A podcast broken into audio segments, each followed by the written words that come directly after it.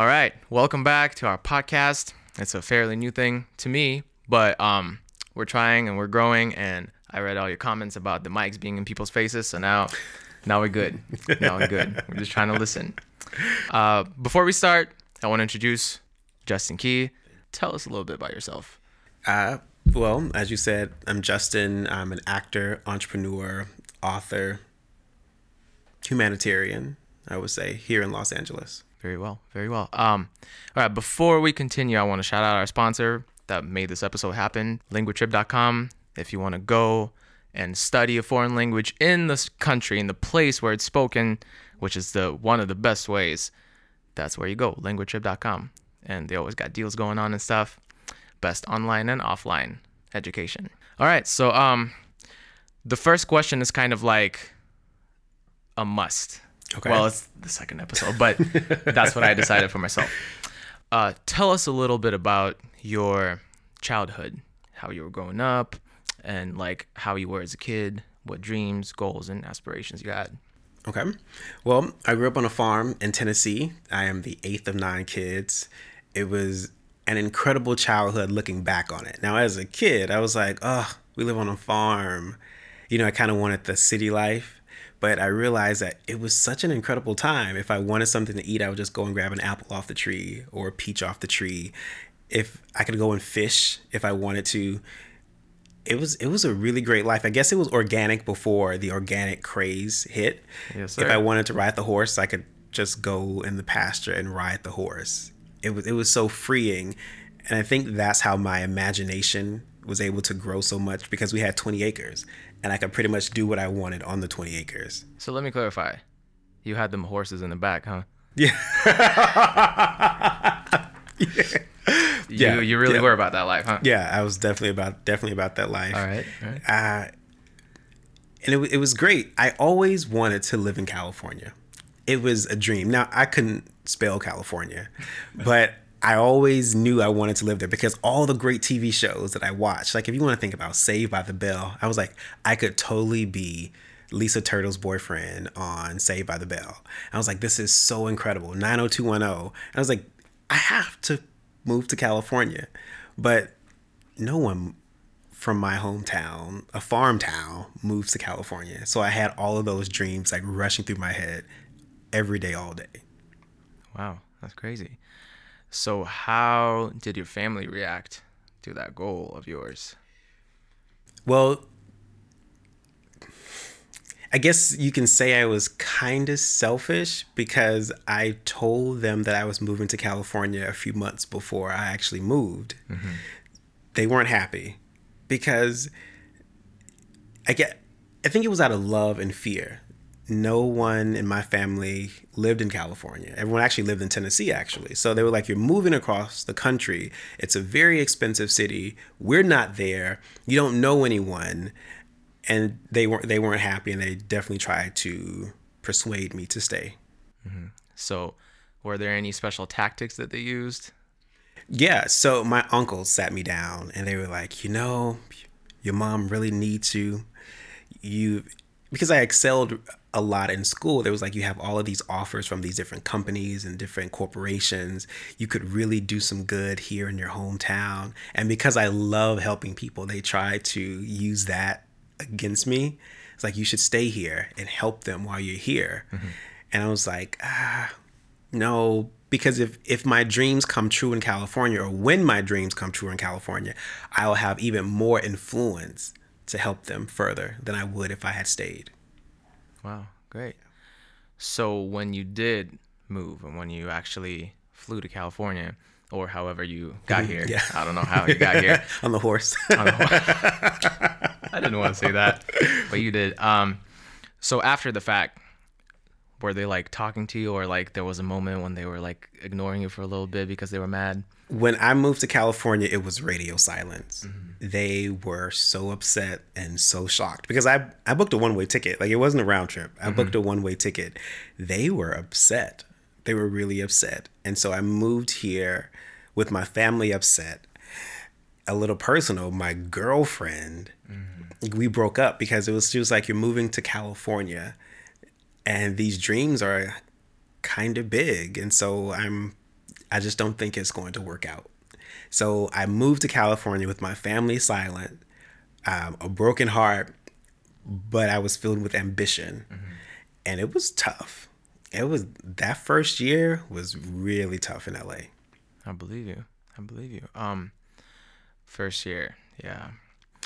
Talk a little bit more about your first week in LA.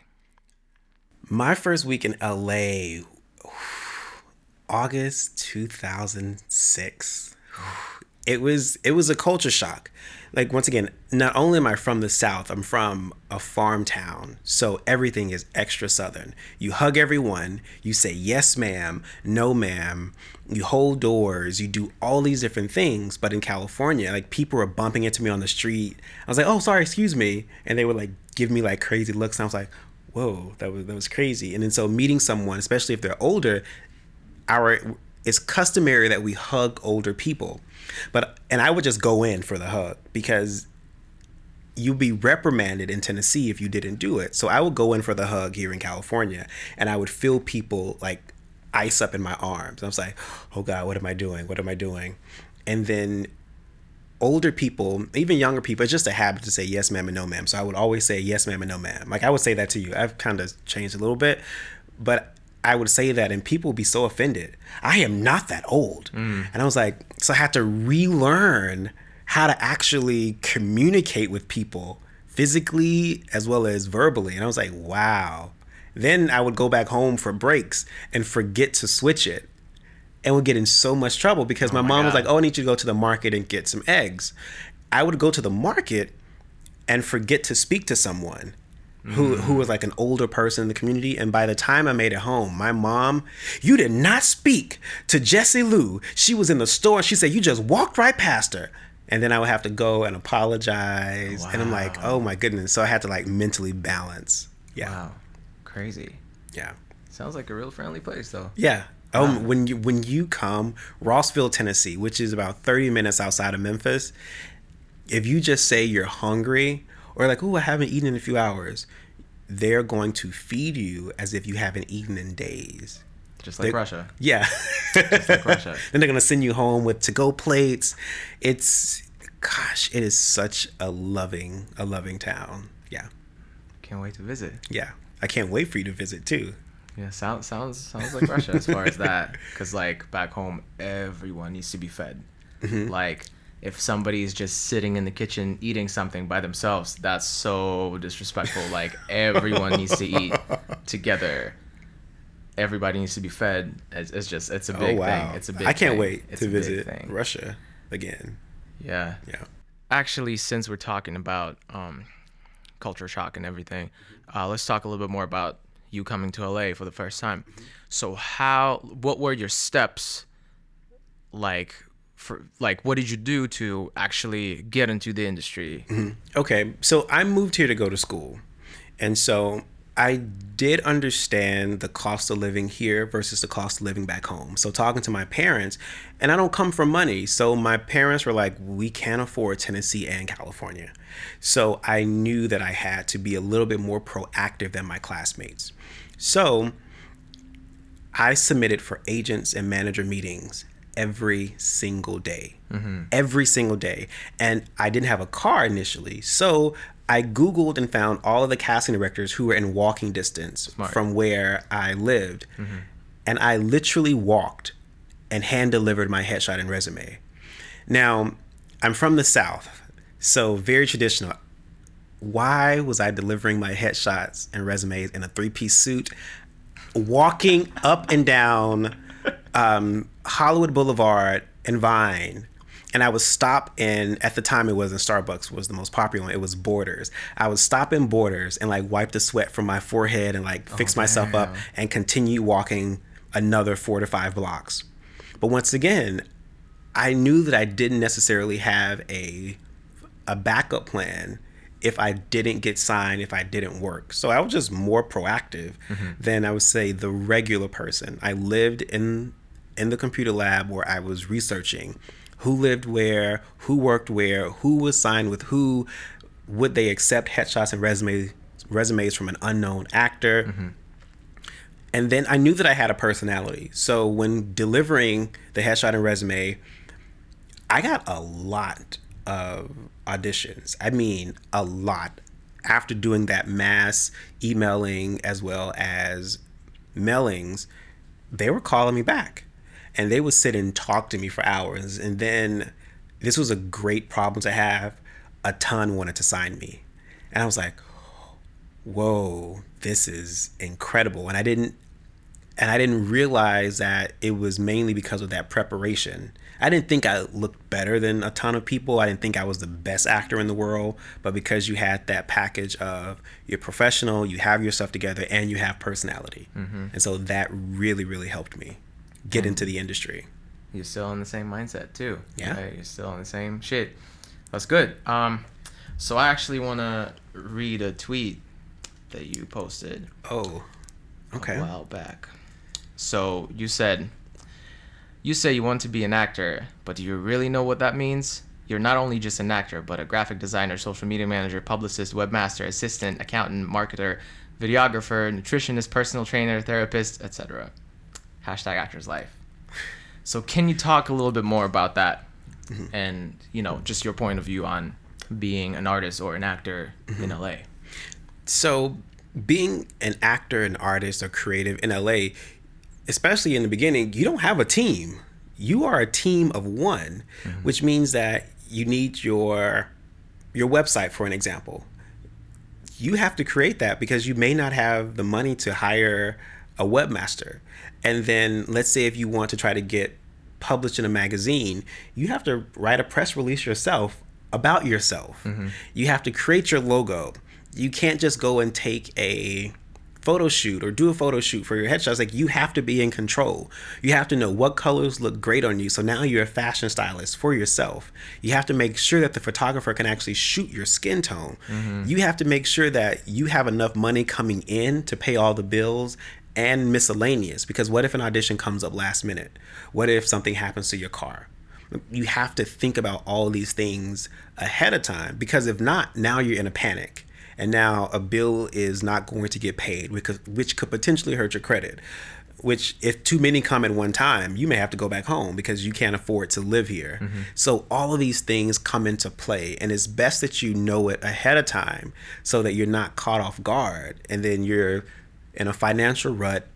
Your agent and manager wants you to get new headshots, but you can't afford it your accountant says now instead of the government paying you something back for your taxes, you now owe the government all of these things come into and it's not scary if you're prepared if you're prepared it's not scary but you have to be of that mindset ahead of time and not be paranoid about it but let it be in the back of your head that oh let me now start getting in a rhythm of saving let me start getting in a rhythm of learning certain skills you're like i'm ah, i'm not a techie i don't know how to do it there are a lot of online courses that are free. Learn. Yeah, a lot. Yeah, there are a lot of YouTube learn. videos. Learn how to do a website for free it's now it's 2019. You don't have an excuse not to be good or at least proficient in a, in any skill.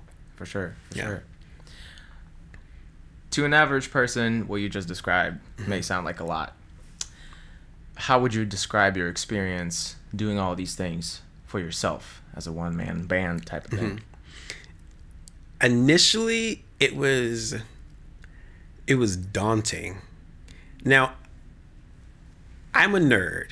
I'm not a geek. So a nerd is someone who's more so educational based. Like, give me a book, I can I'll, I'll read books all day. But if you want to de- de- define geek, they're a little bit more tech savvy. Mm-hmm. So I had to really raise that level. But you have to realize I had to get comfortable being uncomfortable. Yeah, I didn't know how to design a website, but enough YouTube videos like, okay. And so I actually had an iPad playing the video and my laptop here, and I'm going step by step, pecking like a rooster, like peck, peck, like making sure I do it step by step to learn all of these different things. And so I was like, ah, okay, I learned that skill. And then I was like, oh, my website is now launched. And he was like, oh my God, how much did you pay? Who did it? And I was like, oh, I did it. And I was like, whoa. I was like, yeah, you can do it too. Like, then I would help my friends. Well, this is how you build a build a website. And then when you realize that certain friends have those have certain skills as well, then you bring in your village and your team. Mm-hmm. One of my friends like want to get into graphic design, but I don't know where to start. And I was like, oh well, if you want, you can start by designing my business card, and then I'll put it on social media that you did it, and then mm-hmm. to try to get you work. I was like, wow, you would do that? I was like, yeah. And I always say the whole team eats. Yeah. Like you want your circle of friends to prosper as you prosper further or more. Like there there's no competition. There's no ego. And so when you realize the skill set of the people in your group then you start to then elevate as well as mm-hmm. them because you're helping one another. So all the skills that i learned if friends had just if their skills skill level was a little bit more polished well then i want to hire my friend. If i'm going to spend money i at least want to spend it and give it to people who i know and trust Yeah. yeah So you are always, I consider us natural born hustlers. Yes. I really do believe that. And from your experience being in school and doing all of that and trying to get into all those different things, as you just mentioned, um, how, like, did you feel weird in your class as far as like your classmates? Were they on the same type shit or were they a little more mellow and not as productive as you were? And how did that maybe affect you and your social life back in school? back in school, it was when, when I would say back in school in Memphis, everyone was kind of on that same level. And so if you you could kind of say that I was spoiled because I was like, oh my goodness, in undergrad, because I studied mathematics, I'm like, oh, the science majors are. I'm like, oh, these, oh, I'm gonna get my PhD by this this uh, this uh, age, and I'm gonna do this, I'm gonna do that. I want to start this company. I want to go to med school. I'm just like, oh, this is incredible. When I moved to LA, where I'm now pursuing the entertainment industry, one of the toughest industries to be a part of. I was like, why are these people slacking? like I was shocked because I I remember going to look for an apartment and I saw that a studio was twelve hundred dollars a month, and I had just moved here, and I was like, in American money, that's I was like twelve. That's a lot of money. So to be in a city where the cost of living is that high, to where there's so many people, there could be five hundred people going out for one TV role that just says he went that way. 500 people vying for a job to say he went that way. It is cutthroat. And then I realized that my some of my classmates were just lackadaisical. They either were too comfortable because they had money or the school made them believe they were one of the favorites mm-hmm. or they were attractive and it's like, "Oh, well, I'm going to get it because of my looks." And then when you realize it's show business 90% business 10% talent mm-hmm. and so i realized that and i got on my business my business hustle like Yeah. i learned casting directors producers directors publicists. Publicists and assistants are the gatekeepers. And a lot of time in the industry we don't think about those people. The journalists you just need one awesome journalist to write a great story about you and your craft and it could go viral. A publicist is a person that can get you on the carpet, can get you interviews, can get you into places where just being a great actor won't get you. Mm-hmm. So it's like I learned the business, learned the power players, learned the gatekeepers, and it really, really set me up to win. Yeah. And so a lot of people don't think about it. They think, oh, well, I'm just an actor or just a singer or just a mm-hmm. dancer. And that's a disservice to them because right now in this current climate, no one is looking for a singularly talented person. They want you to be a multi hyphenate. Tell me, okay, now that we're getting into, you know, the business and stuff like that. Mm-hmm. Uh, and yeah, I feel like a lot of people forget that it is a business. And it's very important to be on top of your game getting into that business because it is a business and, you know, it is work. It's not just, you know, a hobby or whatever people think it is. Uh, but tell me, okay, tell me about your craziest Hollywood story. Whatever doesn't hurt your brand. Yes. obviously. Yes. Oh, this is this is a good one. This is my very first audition for a talent manager. No, talent mm-hmm. agent. Agent. So I went to audition for an agent. Mm-hmm. It was a lot of people in the lobby. And I was feeling pretty confident. I researched, and this was before Yelp. So I researched the best I could.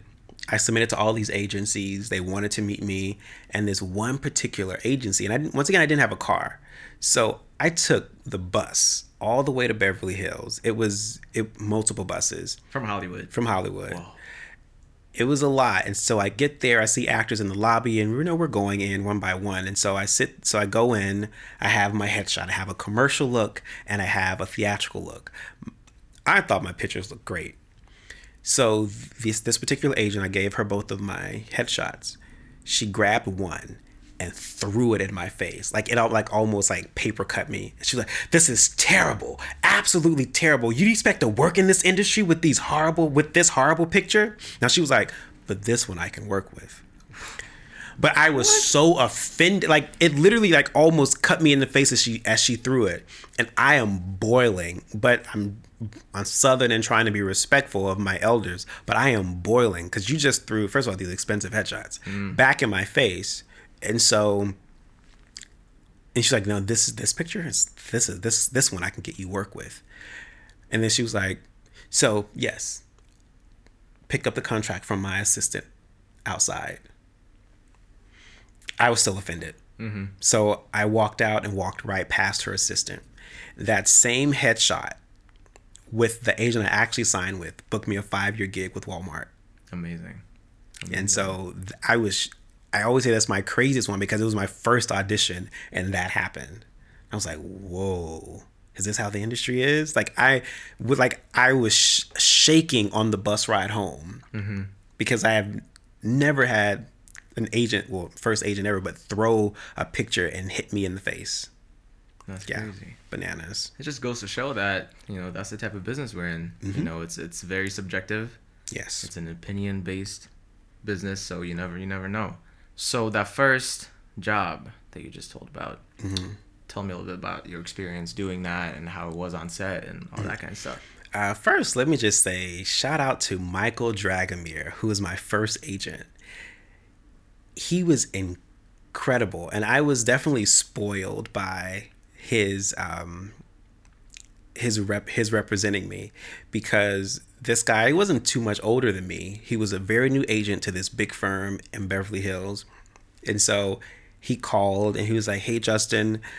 just sold you and they want you. You got a five year contract with Walmart. It was my first job ever. Mm-hmm. So I was like through the roof because I'm from the South. So we love Jesus and then Walmart is up here. So it was almost like I was going to be a demigod. Cause, and I was like, so this meant that all of my pictures were going to be in every Walmart store in the country. Country. So I get to set. So it was a three day shoot, and I'm and they they rented out these mansions in Pasadena. So I get to set. They have private chefs. These models are there, and one thing that Walmart does, um, really smart, is that they have they have a model that represents each ethnicity, and so I'm the African American face. Then there's a there's um, white American face. There's an Asian American face, and there's uh, there's a Latino face. And so I get there, and these guys are supermodels, like attractive, attractive, and I'm like. Whoa! And it was like, oh, they were like talking about their last gigs. Like, yeah, I just flew in from Milan. Oh, I just flew in from South Beach. I just had this shoot there. And then one guy was coming from London. And I was like, Justin, where are you coming from? And I was like, home? like it was my first gig. And and they were like, "Oh, you're new to this?" And it was like, "And you got this gig?" I was like, "Yeah." And I kind of like smiled and it was like, "Oh, do you see a smile? Okay. We get it. We get it." And I was like, "Wait, is something in my teeth?" And it was like, "No, no." It was like, "You have a really awesome smile." And I was like, "Oh. Oh, well, okay." Walmart hired there was a private chef on set. I had my own trailer. It was great. It was absolutely great. Something I noticed that the models weren't eating. And I was like, wait. And like the chef is like, oh, so what do you want? And I was like, and my mom's a retired chef. So I'm like, oh, I, I know my way around and working with chefs. But they weren't eating. And I was so shocked. And then they were like, oh, so one was like, oh, bro, so we're going to eat after the shoot because, you know, food kind of makes you look bloated Oh my god. as I as I'm like scarfing down this ridiculous omelet, and I'm because I'm like it's my first gig. I'm technically a struggling actor, so I'm like, this is food. I'm like, this is breakfast, lunch, and dinner. I'm getting paid to eat, Eat. here. exactly. And so I was like, oh, I guess they're they're kind of right. So let me not look bloated in my pictures For a Walmart for for Walmart. Out of all placement. yeah, Okay. and yes, bananas. And it was just really interesting. And then the guys were talking about the pay. I was so excited about booking the job that I never asked about how much they were paying. And so then I called my agent and was like, "Hey, uh, how much? How much? How much is? How much are they paying?" They were like, "It was like." He was like, Justin, I literally have been clocking the days to figure out when you were actually going to ask me about the pay and uh, it was three thousand dollars a day, which would back then. Look, back then, I sound so old. Back then, it was like, what? Still is. That's rent multiple times over, and I was, I almost got so emotional. I called my mom. I was like, Mom, this is three thousand dollars a day. She said, What? and so what and then it was, it was like almost like on, on a, a TV show. It was like, what are you gonna do with that much money, Mama? I don't know. We rich. We rich, Mama. I mean, that was that was so absolutely incredible. Became friends with the models. Became friends with the makeup artists. Like it was it was just a. I mean, your personality really helps when you're on set, and it's natural. It's not it's not fake. I'm a Southerner, so when I ask questions, like I really want, I'm really I'm really caring about what the answer is. Mm-hmm. And so that gig and my agent like really set the bar for me to think that everything is possible. Not anything, everything is possible. Yeah. That's an amazing first gig. Yeah. Mm-hmm. That's crazy. That's amazing. Wow. Yeah, I do they still have your face up in Walmart? My face so the contract has been extended and my face is still up in Walmart. Amazing. Amazing. And Yeah. Mm-hmm. you get paid something like a commission as Yes. well? hmm Perfect. Wow, Yes. Mm-hmm. that's amazing. So you still get that money from Still get that money. Ah, wow. incredible. First gig and still getting it after all these years. That's crazy. That's that's amazing. How do, how does it work though for like print jobs? Okay, so it all depends on what the contract says. So it could be a buyout where they will just pay you a flat fee for the run of the contract. And so the contract could be for five years, or it may say perpetuity. Please start looking up con- contractual words because perpetuity means forever, mm-hmm. which means that I, if it was in perpetuity, meant that I would not be able to book a job for any of Walmart's competitors, mm-hmm. which means that I could never do a Target, commercial, I could never do Burlington, I could never do Ross or anything like mm-hmm. that. So my contract wasn't in perpetuity, which meant that once the five years was up, I can I can shoot and partner with anyone. Mm-hmm. So that was that was great, and also and that happened also because I was dealing with dealing with other high profile models who shoot for everyone, mm-hmm. and so their contracts definitely couldn't be oh they're just a Walmart Yeah, yeah. um, apparel model. Like no, mm-hmm. they shoot for high end brands, low end brands, middle income brands, and so you want to make sure. But I mean, a buyout is fine if. I mean, if that's what you want, it's usually a really large. money, If you need money, especially right then, it's a large chunk. yeah. But if you have a good agent, they can be able to negotiate your contract where Yeah. you can get a commission for years to come, even without it being in perpetuity. How does the commission work though? Based on like how do you get paid? What what do they base it on?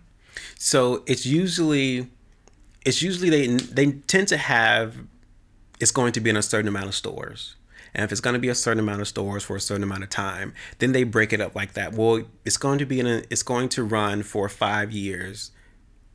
So which means that they'll give you a lump sum, and then each month, you may get a check, mm-hmm. depending on the payment fee. It could be a month, every other month, six months, but your agent will negotiate that for you. Mm-hmm. And they'll send the check to your agent. Your agent will take out their 10% and then mail you a check. Yeah. And is it different every month? Like a different amount of money? Usually, usually, yeah. Yeah. So is it based on like sales that month? It- It's not based on sales. It's just it's just based on how many stores and how long the run is going to be, the campaign. Interesting. Because I'm yeah I'm still trying to understand like the you know money flow in that Mm-hmm. print jobs and stuff like that. Yeah, because Wa- Walmart, for companies like Walmart, with with it being in the stores for so long, they already have that budget already set, mm-hmm. and so like this is a talent budget, and so they're they're chopping that budget up. That's Yeah. what they're paying you from. Okay, I Correct. I see. Mm-hmm. Cool. All right. Sounds good. Sounds good. Mm-hmm. Can you tell me? If you can't, it's okay. But if you could just, you know, tell me the estimate of how many auditions you've been on, like in in your time being in the industry. Ooh, um, I go on a lot of auditions. I go on a lot of auditions. But let me tell you the secret to going on a lot of auditions. They're rarely because of strictly agent and manager submissions. Yeah. My auditions come about because people like me. And so, Justin, I have this show that you should audition for. Justin, I have a friend who's casting for this. Justin, do you know about this? Justin, can you do this? And when you build your brand and it's authentic and you have talent and they know you're professional and dedicated, they come. I have the majority of my jobs I've booked because of someone that I met. Mm-hmm. And they always tell you majority of casting does not happen in the casting room Yeah. it happens out whether it's at an event or whether it's because a friend knows someone or you know someone. So that's why it's so important to network in the industry and not like the dry stiff network where here's my card or follow me on instagram or anything like that. If i meet you at a party or at an event i'm like oh you're super cool and i like your personality is dope and you tell me that you're an actor or i look you up and find out that you are i'm like oh well definitely. Let me let me see if he's available for this role because that's what people that's what people want they want to see when they meet you your authentic self they really then want to put you out there. Mm-hmm. And so i get that a lot. Like today is the is today the 11th mm-hmm. i have an audition tomorrow for hbo mm-hmm. and so and i just got that today and also when casting directors really like you. Like you may not fit a particular role or the role that you're going out for but if they like you They keep you in mind. They keep you in mind and they just bring you back. Mm-hmm. So if you if you do your research you will see that a lot of actors go in for the same casting directors because the casting directors like your work know that you're professional. Yeah. and then producers then it goes even further. If producers or directors like you then they're going to be calling your agent every time they have a project Yeah. which is why you need to know more than just the actors or just Yeah. the agents or just the producers know everyone because that that's that's actually your job Yeah, it's even happened to me. I had a mm-hmm. short run, but it did happen to me as well. You know, with I go for one thing for you know one specific casting company, and I don't get that, but then they call me back for I go straight to callbacks for a different thing, mm-hmm. straight to like the last round of callbacks for this thing, and yeah, yeah, for sure, that's just how it is. That's It just is. how the business is. And speaking of networking, three main tips you would give to somebody as far as networking. the first tip for networking is be of service to someone else. Mm. Never network trying to get something from someone else. So first, see how you can be of service to How someone. How can I help you? How can I help you? That that is going to pretty much stop people in their tracks. Like, oh, you want to help me? You don't want anything from me? Then they will let their guard down, especially if you're authentic. Second would be be able to deliver when you get that networking opportunity because you can talk up a good game Yeah. and then if you can't deliver when you're in the room mm-hmm. then it's going to eliminate any chances of you networking further Yeah. so please be able to do what you say you can do don't talk yourself up so much knowing that is kind of not true Yeah. because they're going to find out For sure. they're going to find out Sure. and three, always follow up. Always follow up because out of sight, out of mind. If I'm casting a project and I haven't heard from you in six months, how do I know that you're not booked and working on a gig? Mm-hmm. But if you, but if you contact me and nothing long, like don't send me a dissertation, just like maybe, maybe. So let's say you and I had a conversation about Russia And so I was like, oh, and then I hit you maybe three months later. I was like, hey, Vinya, just checking in. Hope everything is well. Just had this crazy auditions for this Russian cruise line. Made me think of you. Maybe uh, if time permits, you can like you and I can like go hiking. Let's Yeah. let's take a hike and and do something different. You don't have to do, get coffee at a coffee shop. Like, hey, I'm hiking at Runyon or I'm hiking somewhere. Like, you know, come Yeah. join me for a hike. And so, be of service, be able to back up what you say you can do, and three, follow up. How would you recommend for people who are really introverted and shy to network or even to start a conversation at events or whatever, you know, it is may be? Let me give a disclaimer. I'm a proud introvert. Mm-hmm. I'm an introvert with an extrovert's career. Yeah. So the the struggle is there. So you have to be able to know your limits. Like it's it's exhausting networking. Yeah. So I would say first, you don't have to do it as often as you think you mm-hmm. have to. Go out to events and always take someone with you. Take someone who can work the room with you. You if you're an introvert, you should never be fighting alone. Where are the rest of your Avengers? Mm-hmm. So go out with someone who has a personality. So like if your best friend is also an introvert, may not be the best person to go out with. So you want to be able to balance the scale. So you can work one side, they can work the other side, and then you guys interchange connections, which means you work the entire room in half the time. Yeah. So be strategic and also you're not exhausting your energy.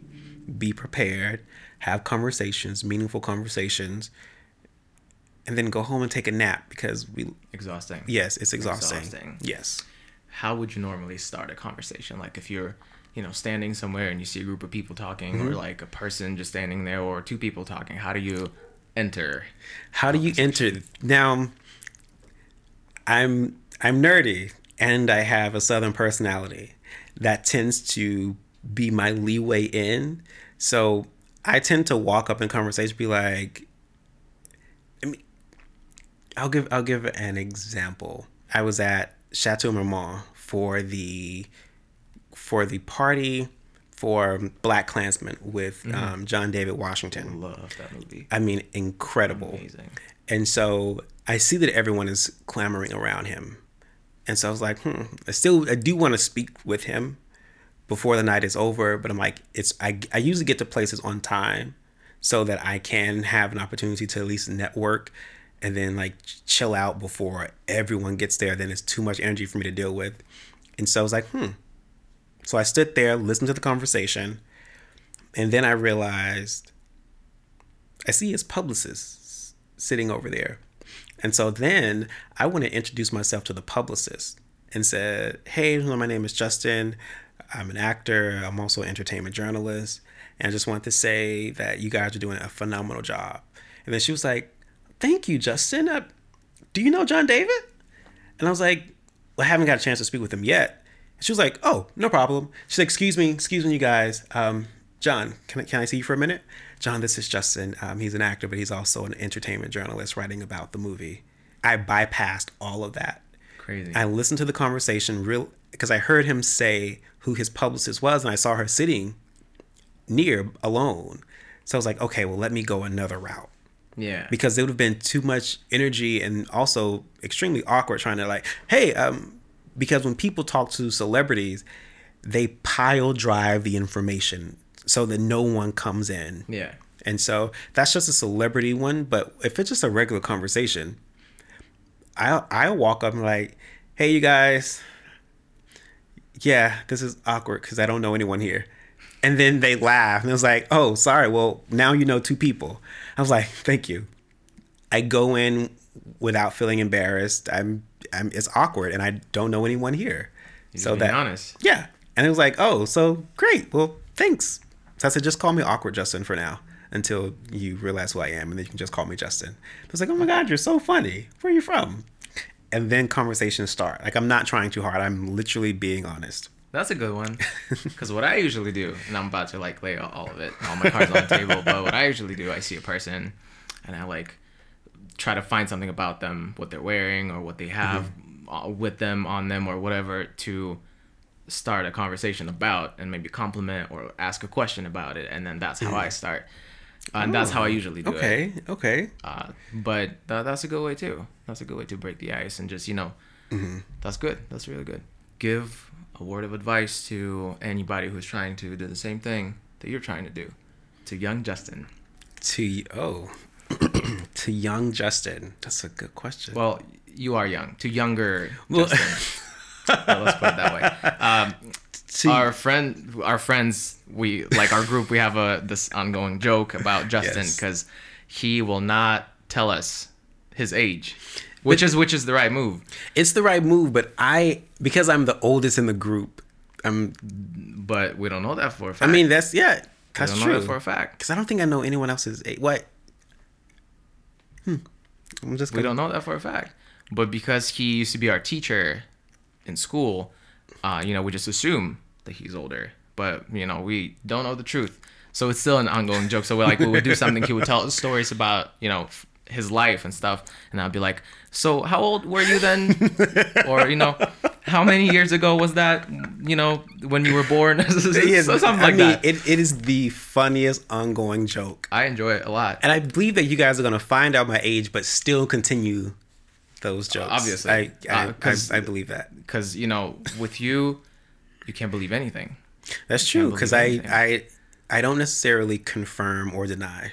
correct so you know it's still gonna be a thing Hmm. Yeah, gonna a it's still thing. going to be a thing. So, advice to young Justin or to anyone trying to do this, it all starts with your mindset. If you believe you can do it and you have the discipline to make it happen, it's already done. It's already done. It's all, if you, once again, it's mindset. If you can believe and think you can do it, and then you have the discipline to match it, it's literally already done. So walk in it. Yeah. That's great. Great advice. And I just want to add that don't take your talent way too seriously because talent is a very dangerous thing because you can't rely on that. It's inconsistent and you don't have much control over your talent. But when you take the time and put work into your talent and turn it into a skill, Mm-hmm. You win. You win. That's just how it is. Great. Well, thank you so much for coming. Thank you for Thank having you. me. It was a pleasure speaking with you. And um, we'll see you guys in the next one. And if you have any questions, make sure to write them down below and we'll try to answer as many questions as you have. All right. See you next time.